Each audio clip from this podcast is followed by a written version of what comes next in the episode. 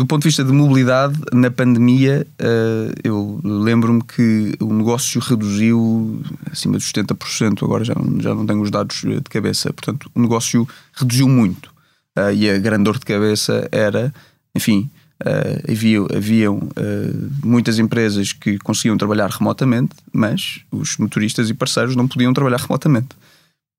Portanto, temos que uh, trabalhar para encontrar soluções para uh, navegar este período de grande incerteza. E agora, olhando para trás, temos a certeza de várias coisas, mas na altura não, não sabíamos absolutamente nada do que é que ia acontecer na semana seguinte.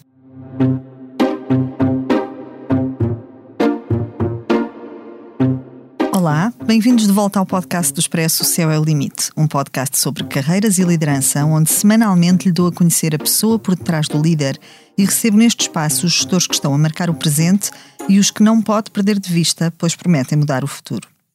Proponho-lhe uma viagem pelo mundo do trabalho, da liderança e da gestão, para que saiba quem são, como começaram e onde querem chegar os líderes portugueses. Eu sou a Cátia Mateus, jornalista de Economia do Expresso, e este é o podcast O Céu é o Limite. Hoje recebo em estúdio Manuel Pina, diretor-geral da Otovo Portugal. Olá, Manuel, bem-vindo. Bom Olá. dia. Licenciado em Gestão de Empresas, com mestrado em Estratégia, Empreendedorismo e Inovação, Manuel Pina é uma espécie de gestor dos negócios difíceis, talvez porque os desafios não o assustam. Depois de passar pela Unilever, pela Tranquilidade e pela Sonai, vestiu durante sete anos a camisola da Uber.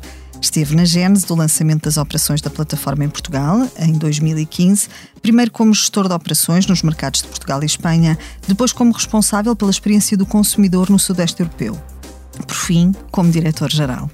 Na sua passagem pela empresa, enfrentou a resistência do mercado, a regulamentação do setor, uma pandemia e o arranque do processo de revisão legislativa, a chamada da Agenda para o Trabalho Digno, que viria a impor novas regras às relações de trabalho na economia das plataformas em 2022, deixou o setor dos transportes para assumir a missão de lançar no mercado nacional a norueguesa Otovo, que promove a democratização do acesso à energia solar através de um modelo de subscrição pioneiro em Portugal. Quem o conhece diz que gosta de fazer acontecer e que é 100% orientado para a inovação. Nas redes sociais, descreve-se como um disruptor das indústrias de elevado crescimento. Bem-vindo, Manel. Olá, Olá. O Céu é o Limite tem o patrocínio do Manpower Group. Porque quando se combinam pessoas talentosas com empresas inovadoras, é possível construir um futuro mais brilhante. Conheça as soluções Manpower Group para recrutamento, outsourcing, gestão e desenvolvimento do talento. Saiba mais em manpowergroup.pt. Manel, atrai-no os caminhos difíceis. Sim, uh, sobretudo a construir, não é? Seja, seja um caminho difícil, um caminho fácil, mas construir alguma coisa que acredite que tem um impacto positivo a seguir nas cidades ou nos países ou nos mercados onde uh, operamos ou opero, uh, é sem dúvida nenhuma um ponto de atração. É, é, é a possibilidade de, de, transformar aquilo que achamos que já tínhamos visto uh, de todas as formas possíveis que, que o atrai, ou, ou mesmo mudar um setor, por exemplo, tradicional, como, como é o setor dos transportes, e provar que é possível fazer diferente. O, o que é que no fundo move? Penso que já respondi isto na primeira uhum. pergunta, muito associada à construção. Uhum. Uh, a verdade é que quando me juntei à Uber, em primeiro lugar, uh, se calhar menos quando me juntei agora ao Otovo, uh, não tinha a noção do impacto que uma empresa, na altura como a, como a Uber, poderia ter. e traía-me bastante, em primeiro lugar, as pessoas com quem ia trabalhar e com quem trabalhei durante alguns anos e de quem hoje ainda sou amigo. também o desafio, não necessariamente de ser disruptivo em relação a um setor que já existe, uhum. mas o de criar uh, uma alternativa uh, que resolvia alguns dos problemas que eram tão antigos quanto o setor que já existia. Uh, e que no final do dia acabavam a criar um valor positivo para as pessoas que iriam usar esse serviço. Uhum. Olhando para o seu percurso, com exceção talvez dos primeiros anos que foram mais tranquilos e lineares, diríamos assim, uh, é possível perceber que existe aqui o, o, padrão dos negócios difíceis, como se costuma dizer, e, e, como estávamos a falar há pouco, ainda que por razões distintas, como, como referia. O que é que há de comum entre o lançamento de uma Uber em Portugal e agora o lançamento ou a expansão da Otovo para Portugal? Eu uh, dividi isso em dois planos. Uh, no plano pessoal, uh, há de comum a construção de um negócio em que eu acredito que, se bem sucedido, as pessoas que o usam tanto para comprar como para vender e instalar, estão melhores do que antes do negócio em si existir, ou antes da empresa existir. Uhum. E isto, do ponto de vista pessoal, uh, é uma grande atração para mim. Ou seja, construir alguma coisa do zero, recrutar as primeiras pessoas que vão trabalhar nesse, nesse negócio, criar a estrutura, desenhar a organização, é algo que eu aprendi na Uber uh, que me motiva bastante e que me faz acordar à segunda-feira bem disposto para ir trabalhar o resto da semana. E isso é algo que eu procurei quando uh, decidi que estava na hora de sair da Uber e procurar outro desafio. E esse é o ponto comum entre, uh, do ponto de vista pessoal entre estes dois desafios.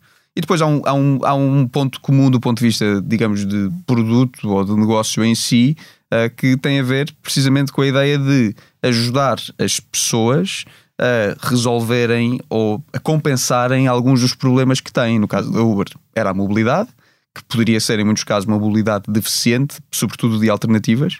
E no caso uh, da Otovo, é as contas elevadas de eletricidade uh, e o facto das pessoas eh, não perceberem ou não conhecerem a facilidade com que podem aderir a meios de produção de energia própria, uhum. sobretudo energias uh, de fontes renováveis. Uhum.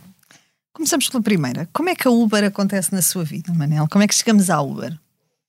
É uma, é, uma, é uma pergunta interessante, até porque é importante percebermos em que tempo é que isto aconteceu, Exato. não é? Ou seja, isto aconteceu em 2014, uh, numa altura em que a Uber, em Portugal, uh, tinha começado a dar os seus primeiros passos, era muito pouco conhecida, uh, dificilmente alguém sabia o que era a Uber. Eu posso dizer que, no meu caso pessoal, eu tive alguma dificuldade em explicar, sobretudo aos meus pais e amigos, para onde é que ia trabalhar, porque, não é? para onde é que ia trabalhar. E já agora costumo contar esta história porque acho que esta história é interessante, que é eu, uh, quando comecei a minha carreira, depois de acabar o mestrado, entregar a tese e por aí fora, comecei na Sonai, um, que, como se sabe, é uma das melhores empresas ou das maiores empresas em Portugal, uh, super sólida, uma, uma empresa incrível, com uma data de áreas e, portanto, foi o orgulho, particularmente da minha mãe, eh, que, eh, bom, está, eh, está encaminhado. A partir de agora é a Sonai e a partir daqui o que será, não é? Aquela ideia do emprego para a vida. Aquela é? ideia do emprego para a vida, das carreiras de muitos anos. Um, e a verdade é que eu não tenho razões de queixa da Sonai. Foi lá que comecei a dar os meus primeiros passos no mundo empresarial, que conheci as primeiras pessoas, uh, os meus primeiros chefes, os meus primeiros colegas, uh, com quem aprendi imenso uh, e que traziam experiências os mais diversas e que me permitiu perceber algumas coisas sobre mim próprio, mas também sobre o mundo nos negócios em particular. Mas chegou a um ponto em que um, eu comecei à procura da minha próxima, do meu próximo passo. Seria, penso que seja três anos depois de ter começado, portanto, ainda relativamente novo na minha carreira e uh, não sabia bem qual é que era o próximo passo, não sabia sequer se era um próximo passo dentro da empresa ou fora dela, porque a Sonai tem muitas áreas e, e, e, uma das coisas que eu valorizava bastante era a possibilidade das pessoas poderem até ter uma mobilidade, interna uh, bastante saudável. Um, e uh, aconteceu na mesma altura em que uh, eu tinha uma das, das pessoas mais próximas de mim na altura, uma, uma grande amiga, que estava a começar nesta empresa, uh, que, era, que era a Uber, que eu não conhecia, era uma startup que eu não conhecia e que dificilmente percebia a diferença daquilo que a Uber vinha fazer com aquilo que já existia, com os táxis, com as uhum. diferentes modalidades modalidades de transporte que existiam na altura. E uma das, hum, se não a principal coisa que me fez perceber o que é que aquilo poderia ser, foi a experiência. Foi a primeira vez que eu pedi um Uber, até fora de Portugal. Um, eu nunca tinha visto nada que uh, interceptasse tão bem o mundo virtual, os nossos smartphones, o carregar num botão no mundo virtual e o mundo físico, que é carregar num botão e de repente há um motorista e um carro que se mexem na rua e que vêm ter connosco. Eh, porque aquilo contrastava bastante com a experiência que nós tínhamos até ali, não é? Nós antigamente, não sei se provavelmente a Cátia lembrar-se-á que para se chamar, por exemplo, um táxi, tínhamos que ligar para um número, uh, dependente para onde é que ligávamos, depois tínhamos que esperar um bocadinho para que o táxi, que, para que a senhora do lado lá nos dissesse qual é era o número do carro e davam-nos mais ou menos uma hora. Olha, ele deve chegar uh, daqui a mais ou menos 30 minutos e pronto, e teríamos que estar à espera dele quando eu vi aquilo acontecer uh, pela primeira vez, em que eu sabia exatamente aonde é que o motorista e o carro estavam, quando é que iam chegar, a que horas é que eu ia chegar ao meu destino, e depois de ter chegado, não ter que pagar, não ter que usar dinheiro para pagar, aquilo para mim foi, isso sim, disruptivo. Foi uma experiência incrível. Nós hoje em dia damos isso, esse tipo de experiências quase por garantidas, porque entretanto em menos de 10 anos o mundo evoluiu bastante nesse sentido, mas na altura era de facto disruptivo com aquilo que existia. Foi aí que eu decidi: não, eu uh, quero mesmo fazer parte disto. Um, comecei a tentar uh, uh, perceber, portanto, através desta pessoa que eu conhecia, se existia alguma posição em Portugal que fizesse sentido, e de resto apareceu. E, entretanto, entrei num processo de recrutamento uh, onde conheci várias pessoas dentro da empresa com quem uh, tive uma grande química e, e que me fizeram uh, e que me convenceram que era para ali que eu queria ir. Em, em todo o mundo, portanto, este setor da, das plataformas um, foi contestado e, e, foi alvo de forte, de forte oposição e, e, de, de muitas manifestações. Alguma vez, Manel, questionou-se vestir esta camisola, saído de uma Sonai, um, seria a escolha certa para a sua carreira? Se calhar a sua mãe ficou em pânico nessa altura. Sim, definitivamente. Uh, e sim, eu acho que a dúvida faz parte, não é? Uhum. Nós uh, podemos ter mais ou menos dúvida, mas faz sempre parte pensarmos o que é que seria se tivéssemos escolhido outro caminho. Obviamente que agora, olhando para trás, é fácil para mim perceber que eu tomei a decisão certa naquele dia, mas uh, durante o momento em que as coisas iam acontecendo, Uh, nenhum de nós, uh, em nenhum dos mercados onde nós estávamos, tinha a certeza absoluta uh, de que, enfim, que as coisas iam correr bem. e a verdade é que em alguns casos, em alguns mercados, as coisas não correram bem e, e, enfim, as lições também foram tiradas daí. Mas uma coisa nós soubemos sempre é que, mais bem ou mais mal interpretados, mais ou menos contestação que existia, uh, no final do dia, aquilo que nós estávamos a fazer tinha um impacto positivo nas pessoas e nas cidades onde nós estávamos a operar. E, não, e, e em nenhum momento, eu acho que a, a, a Kátia, tendo acompanhado também a história da Uber desde o princípio. Dei-lhe algumas dores de cabeça, não foi? não, não, não, necessariamente. O que eu acho que pode ter existido em alguns momentos foi uma. E, não, do, não da, da, sua parte, mas, uhum. mas em geral da, da contestação que existiu, foi uma má interpretação sobre nós nunca acreditámos, e de resto foi uma das coisas que uh, eu também fui bastante vocal na altura, em que um, ehm, não deveria haver regulação nenhuma destas práticas e destes novos negócios. Aquilo que nós estávamos a criar era de facto um novo negócio, era uma nova forma uh, de se operar dentro do setor da mobilidade, era uh, um, uma atividade que não existia, para lhe dar uma ideia, não existiam motoristas TVD em Portugal. o meu primeiro trabalho na Uber foi andar pelo país todo uh, falar com empresários, uh, empreendedores, uh, donos de agências de viagens, de agências de transporte formal de passageiros e explicar-lhes o que é que eles poderiam beneficiar ao fazerem parte desta plataforma. Portanto, estas pessoas não estavam à espera, não existiam e não estavam à espera que aparecesse a Uber para começarem a trabalhar. Uh, no entanto, uh, aquilo que nós criámos foi um conjunto de oportunidades importantes para essas pessoas todas mas também um negócio novo para os utilizadores. Esse negócio, entretanto, teve várias derivações, não é? Não só da mobilidade, mas ultrapassou. Neste, neste momento tem uh, distribuição, entrega e por aí fora. E, portanto, um, nós nunca acreditámos que isso deveria acontecer sem nenhum tipo de regulação. Antes, pelo contrário, nós uh, éramos bastante e sempre estivemos bastante disponíveis para isso. No entanto, aquilo que mais dúvida ou menos dúvida do ponto de vista pessoal, aquilo que sabíamos era que aquilo que estávamos a fazer e, para, e aquilo em que estávamos a trabalhar tinha um impacto e a possibilidade de ter um impacto muito positivo nas pessoas e nas cidades e no longo prazo. Uhum. Alguma vez se sentou ao volante para transportar alguém? Várias vezes, várias vezes. Várias vezes. Era de resto das, das, das, partes do meu trabalho que eu gostava mais. Não podia estar sempre a fazer isso, porque Sim. entretanto tinha que também trabalhar noutras áreas, uhum. mas uh, nós tínhamos e criámos uh, em Portugal uh, alguns processos que permitiam que as pessoas que quisessem, as pessoas que trabalhavam no Uber que quisessem, uh, pudessem conduzir. Já agora, este ponto aqui é importante. Nós, eu, eu, juntei-me à Uber quando éramos quatro pessoas e acompanhei o crescimento de quatro para mais de 500 pessoas quando, quando saí.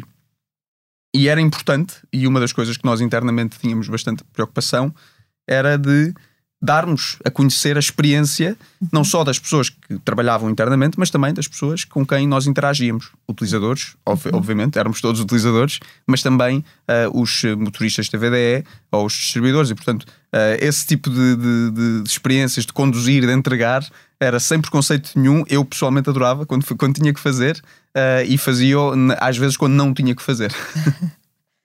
e, e recuar um bocadinho aqui nesta nossa conversa e, e, falar sobre a questão da legislação. Portanto, quando, quando uh, o Manel chega à Uber, um, o setor TVDE não tinha qualquer uh, tipo de regulamentação específica e, e, a sua função era precisamente uh, como gestor de operações. Portanto, eu presumo que, ainda que não fosse diretor-geral nessa altura, tenha tido um papel muito ativo na definição destas regras e na, e na negociação destas regras ou no contributo que a empresa pôde dar ao regulador nesta, nesta matéria. Foram, estes foram momentos desafiantes, de braço de ferro conhecidíssimo, com taxistas, com associações de setor, com tudo isso. Qual foi o momento mais crítico para si neste processo? Mais difícil? Pessoalmente? Sim. Uh, eu, em relação à, à regulação, e, e, eu acho que os, os, pontos, ou seja, a posição do Uber foi pública e, uhum. e apesar de eu ter participado, nem sempre fui eu uh, a Sim. pessoa que, um, que, que, que, estava enfim, a definir, apesar de, de facto eu ter, ter estado sempre e, e em 100% de acordo com as posições que o Uber foi tomando. No entanto, um, do ponto de vista pessoal, eu diria que a altura mais crítica foi uh, não necessariamente relacionada com a regulação mas eram sempre as alturas em que nós víamos o impacto que uh, algumas eh, mudanças ou alguns comportamentos individualmente de alguns parceiros podiam ter uh, nos, nos motoristas, não é? Ou seja, aquilo que nós uh, criámos foi uma base muito grande de pessoas que encontraram uma oportunidade importante para um rendimento extra, para o rendimento único, para uma altura específica em que estavam em transição profissional e isso era aquilo que nós queríamos proteger e quisemos proteger sempre. Um, uma das coisas que passava sempre um bocadinho uh, despercebido era qual é que é o impacto que uh, qualquer alteração vai ter para estas pessoas, quando nós sabíamos que, porque eles nos diziam, estudos foram feitos, não só por nós, mas por entidades externas, quando nós sabemos que uh, estas pessoas e estas famílias valorizam esta flexibilidade. Portanto, mas todas eu não sei se todas, ou se, mas, mas sei que a maior parte, é? ou seja, nós quando estamos a falar de grandes números é difícil nós conseguirmos ser absolutos naquilo que todos querem, todos precisam, todos fazem. Uh, mas também é importante percebermos que a maior parte das decisões tem que ter em consideração e devem ter em consideração aquilo que a maior parte a deseja, e no caso da Uber eu não me lembro de uma única vez, ao contrário às vezes da percepção que possa existir, não me lembro de uma única vez enquanto lá trabalhei em que a tomada de decisão não teve como principal objetivo proteger o interesse da maioria das pessoas que dependiam da aplicação, seja dos utilizadores, seja dos motoristas ou dos uh, entregadores. Mas, por exemplo, a, a questão do, do, reforço da proteção social e, e das garantias, estas, estas pessoas são uh, maioritariamente uh, classificadas como trabalhadores independentes, quase todos eles, nem sequer são empresários em, em nome individual, são independentes, recibos verdes que trabalham horas e horas e horas sem qualquer regime, no fundo, de, de proteção. Não, não, para a empresa, a empresa é era sensível a estas, a estas questões. Eu, eu sei que, enquanto era diretor-geral, sempre disse que uh, entendia que estas pessoas tinham que ter um reforço dos seus direitos, um reforço da sua proteção, mas sem abdicar desse, desse regime de, de flexibilidade. Não é? o, o Manel participou ainda nos primeiros passos da Agenda para o Trabalho Digno, sente de algum modo que aquilo que resultou dessa agenda uh, acomoda essa. essa a visão da Uber, mas também as necessidades destes trabalhadores? Bom, eu, mais uma vez, eu, eu acho que aqui uh, é importante também estabelecer uma, um limite claro, até porque eu não quero interferir Exato. na atual sim, sim, sim. gestão da empresa uh, e, portanto, a única coisa que eu posso falar é sobre aquilo que eu fiz, que eu vi, uhum. que eu assisti ou que eu ajudei a construir. Uh, e aquilo que eu posso dizer com toda a certeza é que sim, é que durante todos os momentos em que um, em que nós pensámos, em que nos foi pedida a opinião, em que nós pudemos contribuir ou procurámos contribuir, em todos esses momentos foi tido sempre em consideração os interesses das pessoas que usavam ou que dependiam da plataforma para ter este, esta importante oportunidade económica. O que eu uh, acredito que é importante distinguir, e na altura penso que era o maior esforço que eu dedicava a tentar esclarecer, é que uma coisa não é incompatível com a outra. A flexibilidade não é incompatível com a melhoria das condições das pessoas que trabalham na plataforma. A Uber em nenhum momento foi contra a melhorar as condições das pessoas que trabalham através da aplicação e, uh, definitivamente nunca foi a favor do trabalho precário, apesar de muitas vezes ter sido uh, uma acusação frequente.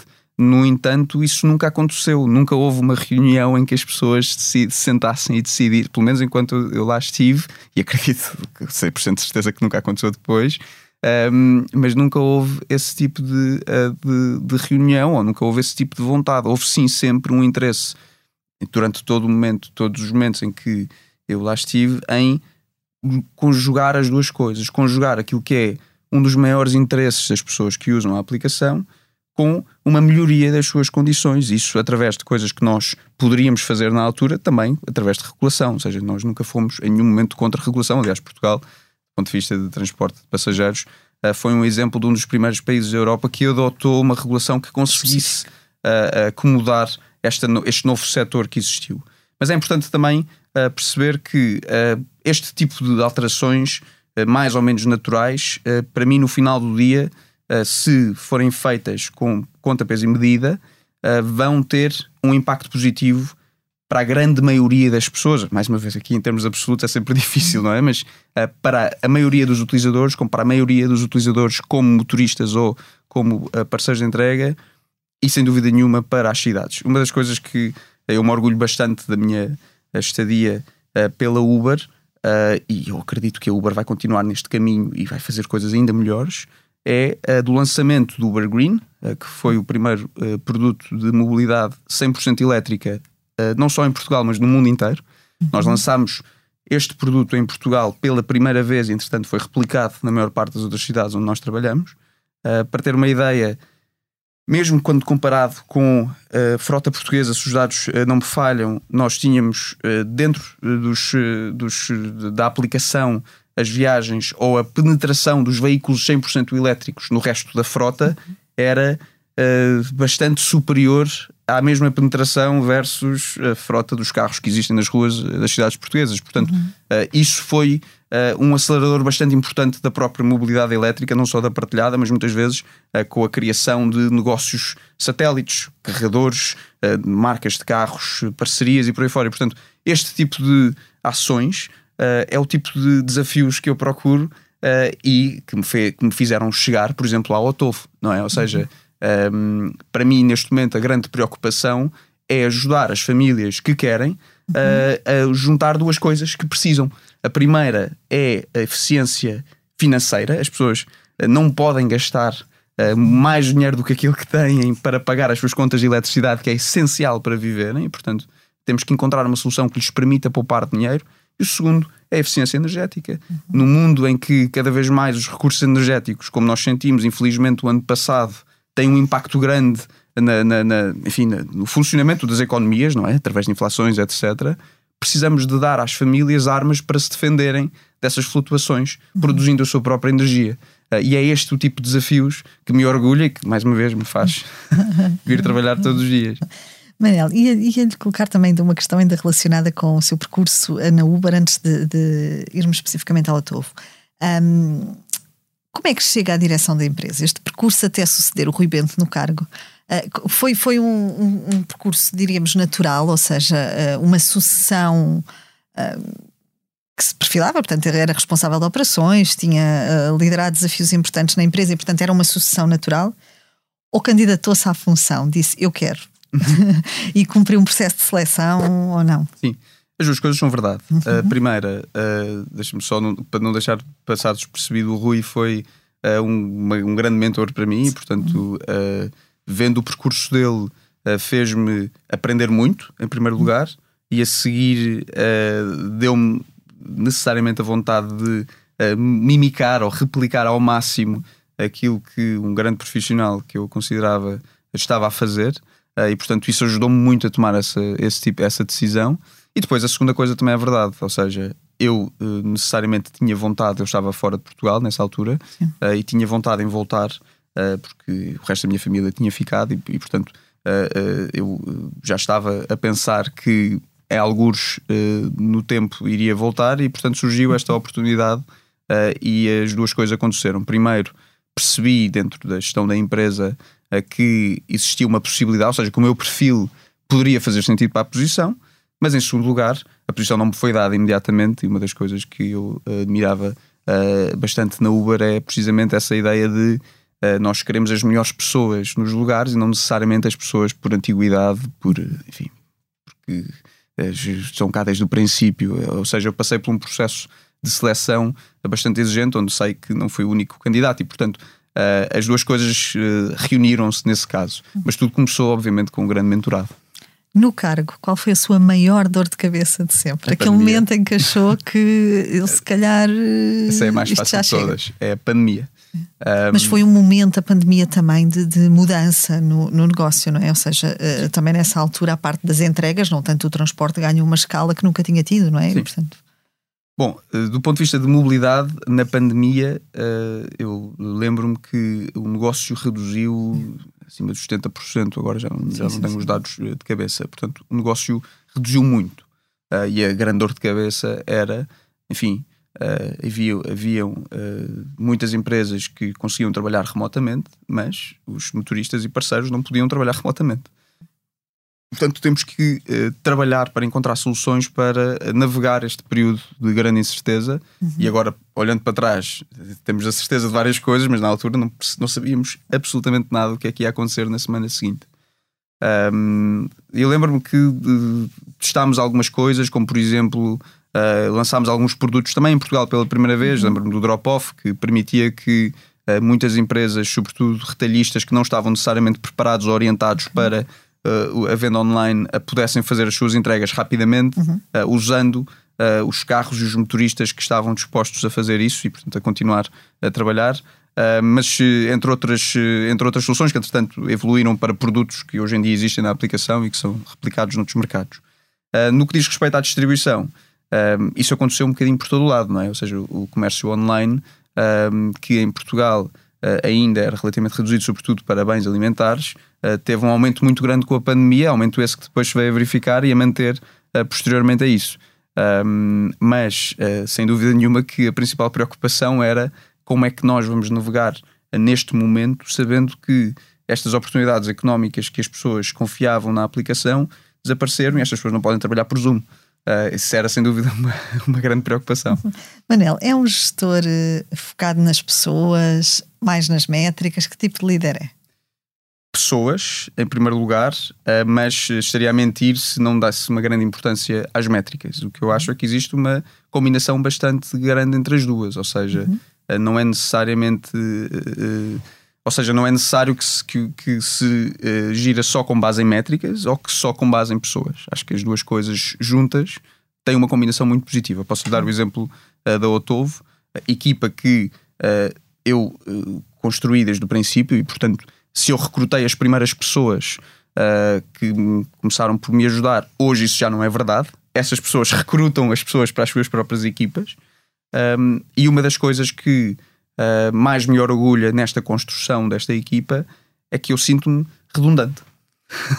eu tive de férias na última semana e não fez falta. E não fiz falta absolutamente nenhuma. E isso para mim uh, é uma combinação destas duas coisas, que é uh, as pessoas uh, que foram contratadas um, são pessoas muito fortes, muito motivadas e culturalmente aptas. e este último ponto é dos mais importantes, porque nós não queremos contratar uh, aquilo que em inglês, eu acho que em português a expressão não é muito bonita, mas em inglês, brilliant jerks ainda são jerks. nós, não, nós não procuramos as pessoas que são brilhantes, mas, mas que depois podem não ser, podem criar um ambiente mais tóxico. Não, nós, nós queremos contratar pessoas que são muito boas, não precisam de ser brilhantes, mas que sejam muito boas e que, acima de tudo, ajudem a criar condições para que outras pessoas queiram fazer parte dessas equipas. Uhum. E é isso, ou seja, é isso que nós construímos no Otovo uh, e que me faz sentir-me completamente desnecessário, uh, que eu acho que é a melhor uh, métrica de sucesso que um líder pode ter. Ok, eu não preciso, a empresa não precisa de mim para continuar, porque as pessoas que cá estão sabem muito bem o que devem fazer e o que devem esperar das suas próprias equipas.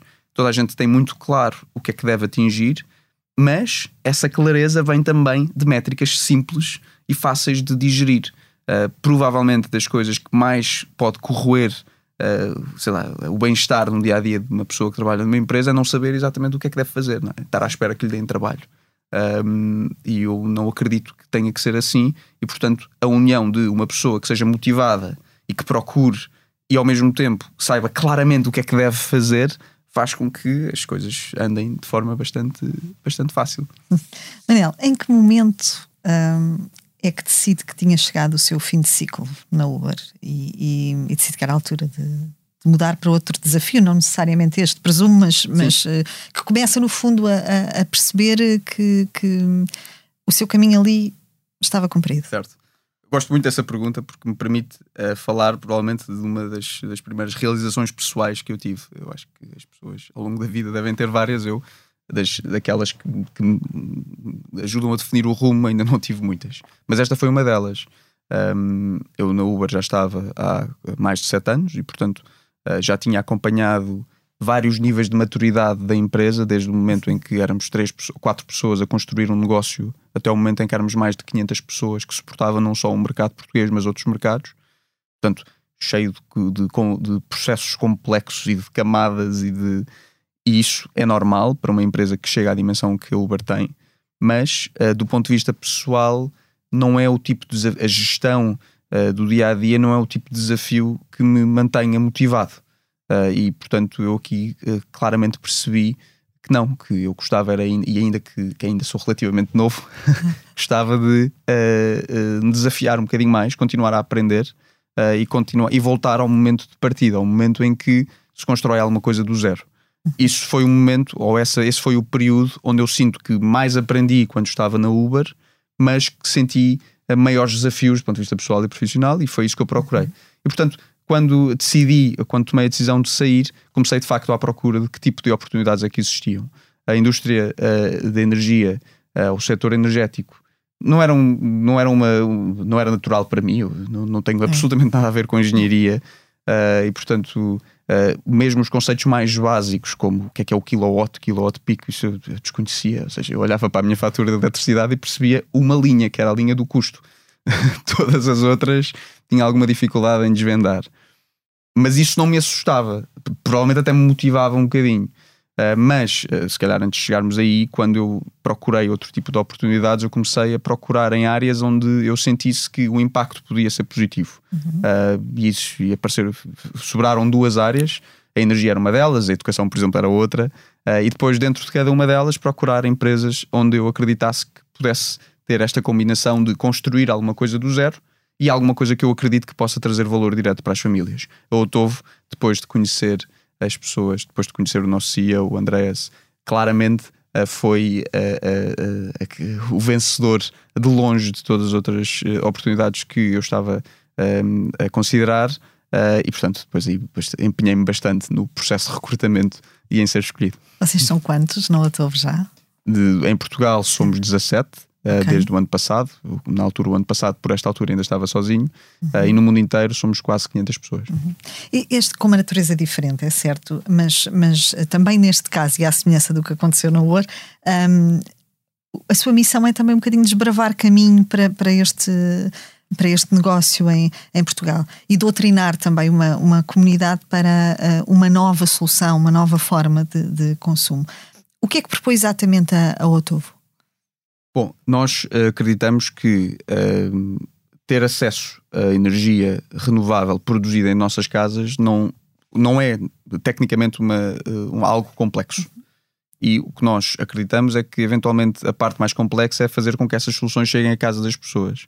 E aquilo que nós propomos é facilitar esse caminho, é ajudar alguém que quer reduzir a sua conta de eletricidade em muito poucos passos, ter acesso a um sistema de produção de energia que lhe permita reduzir uhum. imediatamente essa conta de eletricidade e tornar-lhe também e tornar essa família também mais uh, uh, ou reduzir a pegada ambiental dessa família. Uhum. Uh, nós um, ehm, acreditamos que o, o, tema já não está na tecnologia e este ponto aqui é bastante importante porque quando eu comecei e mesmo quando ainda estava no processo de recrutamento e falei com várias pessoas dentro do setor, um, ehm, uma coisa para mim ficou bastante clara existe uma grande mistificação sobre a tecnologia, sobre os conceitos, uh, e eu digo isto várias vezes. A maior parte das pessoas, na altura, não sabiam distinguir o que é que é um kilowatt hora de um kilowatt pico, ou sequer o que é que é um kilowatt.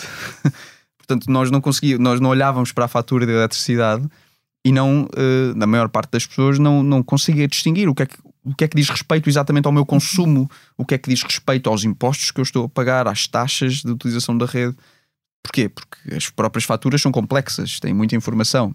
Hum. A Cátia provavelmente já viu algumas e aquilo é, é muito fácil de se, de se perder ali no meio. Eu, eu confesso-lhe que já deixei de olhar. exatamente, mas eu, mas eu estava exatamente nesse ponto. Um, e portanto, uh, antes da tecnologia, ou antes de se perceber se a tecnologia já existe e já é adequada, se calhar existe um caminho quase educacional, quase pedagógico de, de literacia energética, chamemos-lhe assim. Exatamente. Como é que nós podemos ajudar as pessoas a compreenderem melhor uh, uma, uma das partes mais importantes das suas contas. Uhum. Enfim, toda a gente sabe, este é o exemplo que eu mais uso, portanto, uh, provavelmente vou-me repetir várias vezes aqui, mas toda a gente sabe o que é que acontece quando no telejornal ouvimos dizer que o preço do gasóleo vai subir 4 cêntimos na segunda-feira. Toda a gente sabe o que é que isso significa na carteira, não é? Eu sei quanto é que o meu carro gasta e sei quanto é que eu pago hoje em dia e sei que a partir de segunda-feira vou pagar isso, uh, vou pagar mais, mais X% que esses 4 cêntimos representam mas ninguém sabe o que é que acontece ou qual é que é o impacto que, que tem quando a energia sobe uhum. ou desce, ou quando os preços do gás são fixos ou uh, são livres. Portanto, ninguém sabe bem essa, essa, essa, essa diferença. E eu acredito que é ok não se saber. As pessoas não têm que ser uh, peritas nisto. Uh, acredito que existe claramente um, um, espaço de aprendizagem necessário, mas é ok não se saber. Mas mais importante do que isso, é importante é saber de que forma é que se podem defender dessas flutuações. E uma das formas de nos defendermos é produzirmos a nossa própria energia. Aquilo, o termo mais conhecido hoje em dia é o autoconsumo, uhum. não é? Ou seja, através do autoconsumo é como temos uma horta de vegetais em casa em que usamos parte para a nossa alimentação e uh, complementamos essa parte que vem da nossa horta com outros alimentos a que compramos no supermercado. E o autoconsumo de energia não é mais do que isso, é parte da energia que eu produzo é para o meu consumo e vou complementá-la com a energia que eu vou comprar à rede. Mas no final do dia a minha conta de eletricidade vai ficar claramente mais baixa. Uhum. Quais, são as metas da, da Otova a médio prazo para Portugal e, e, e, até que caminho é que já percorreu neste pouco mais de um ano, não é? Que, sim, que, sim. que está no mercado. Começando pelo caminho, uh, existem uh, metas que não são só metas de números de negócios, uhum. ou seja, uh, quantos, quantos projetos é que nós queremos completar até ao final do ano, por exemplo, mas obviamente que existem métricas ou metas do ponto de vista de pessoas. Estávamos a falar uhum, de pessoas, de, de, qual o tamanho da equipa que devemos ter, qual a satisfação dessa equipa, qual a taxa de retenção. Bom, era, era muito infeliz se nós no primeiro ano tivéssemos uma taxa de, de retenção baixa. Seria, que, que significaria que eu claramente não estaria a fazer um bom trabalho. Felizmente, não tivemos sequer uma única pessoa que se queira ter, que queira ter saído da Otovo uhum. desde que nós começamos uh, e em geral a Otovo, até porque a própria cultura do grupo é uhum. uma cultura bastante, uh, bastante eu diria bastante saudável, uh, a retenção no Otovo é bastante alta, portanto a taxa de atrito é, é baixa. Um, existem também uh, métricas de, uh, ou seja, já falei, já falei sobre o número de pessoas que nós queremos ter, uh, mas também sobre o tipo de avenidas de crescimento que nós queremos explorar. Neste momento temos uma que é, no fundo, a venda ou subscrição de, uhum. de painéis solares através dos nossos próprios canais, mas eu acho que não se esgotam aí. E depois, obviamente, as métricas de negócio, como eu tinha falado, as metas de negócio, que é nós temos uh, definido uh, algumas metas de número de projetos que queremos ter. Uh, uhum. Publicamente já falámos sobre os mil projetos até ao final do primeiro ano. já falámos também sobre os 10 mil projetos até 2025, para responder à sua uhum. pergunta no médio prazo. mas, mais uma vez, a essas meta, metas de negócio devem ser uh, adicionadas as camadas de uh, sítio para trabalhar, de cultura, de, de impacto uh, nas cidades onde nós estamos a trabalhar, que para mim também são bastante importantes. O que é que o move, Manel? E não vamos falar de energia solar. energia solar também, ou seja, move-me a trabalhar num negócio que, bom, se calhar dando um passo aqui atrás, eu acho que a maior parte das empresas tem como natureza uh, criar valor para os seus acionistas e para os seus investidores, é normal mas movem-me empresas e sítios onde as duas coisas podem estar uh, de mão dada, onde esse valor é gerado uh, por se trazer valor também para os clientes, que neste caso são as famílias. Um, eu não tenho nenhum tipo de preconceito sobre quem é que deve ser o meu cliente, mas eu gosto particularmente que o meu cliente seja a família, o cliente final. Uh, sejam os meus amigos e os amigos dos meus amigos e as pessoas com quem eu interajo, porque eu também sou, faço parte desse, desse grupo de pessoas. Isto em contraposição, por exemplo, com o cliente empresarial, não é? Uh, com aqueles negócios, os, os B2B. Um, portanto, essa ideia de uh, fazer algo que traz um impacto positivo para a família é algo, e, e, e, ao mesmo tempo que cria valor dentro da empresa para os nossos acionistas e para os nossos investidores, é algo que eu já percebi que gosto bastante. E depois volto outra vez ao ponto da construção. Construir uma equipa, formar pessoas, ajudar pessoas a crescerem dentro da empresa uh, e tornar-me redundante é algo que me deixa bastante orgulhoso e que me faz vir trabalhar todos os dias. Que líder me inspira, Manel? Eu gosto de pensar nos que com quem eu trabalhei, portanto, o Rui claramente foi uma das pessoas que, com quem eu mais aprendi, mas não só, ou seja, dentro da Uber, a maior parte das pessoas com quem eu trabalhei inspiravam-me bastante. Um, pessoas com quem eu trabalhei na Sonai inspiravam-me bastante, um, mas eu não sou destas pessoas que têm líderes aspiracionais e gurus uh, que seguem, e portanto, eu inspiram-me uh, eventualmente decisões e inspiram-me atos, não necessariamente uma pessoa. E portanto, mais uma vez, eu gosto de me ficar pelas, pelo aquilo que conheço. Mudava alguma coisa no seu percurso, naquilo que, que caminhou até aqui? Isso uh, é bastante difícil de responder. Uh, não sou necessariamente alguém que está constantemente a avaliar as decisões que foram tomadas até aqui, uh, mas estaria a mentir se dissesse que sou alguém que simplesmente estou sempre a olhar para a frente. Não, eu gosto de aprender com aquilo que aconteceu. mas também acredito que aquilo, ou o sítio onde eu cheguei, neste caso o sítio onde a Otovo chegou, e no passado o sítio onde a Uber chegou, é o resultado de coisas que foram erros, ou que seriam considerados erros, e de coisas que foram sucessos, ou que seriam considerados sucessos. Estritamente falando, os erros poderiam ter sido evitados. Por outro lado, se tivessem sido, se calhar não teriam gerado as aprendizagens que depois levaram ao sucesso no final do dia. E, portanto, uh, eu não gosto de pensar que se eu soubesse, teria feito de maneira diferente, até porque o facto de não ter feito ensinou-me a fazer de outra maneira e a, e a chegar até aqui. Uhum. Fechamos assim o episódio de hoje do Céu ao Limite, que contou com a edição em sonoplastia a cargo de João Luís Amorim. Tivemos connosco Manuel Pina, diretor-geral da Autovo Portugal. Obrigada, Manel, foi um Obrigado, prazer tê-lo em estúdio. Quanto a nós, marque encontro consigo daqui a uma semana e até lá já sabe, fique bem, o céu é o limite. O Céu é o Limite teve o patrocínio do Manpower Group. Porque quando se combinam pessoas talentosas com empresas inovadoras, é possível construir um futuro mais brilhante. Conheça as soluções Manpower Group para recrutamento, outsourcing, gestão e desenvolvimento do talento. Saiba mais em manpowergroup.pt.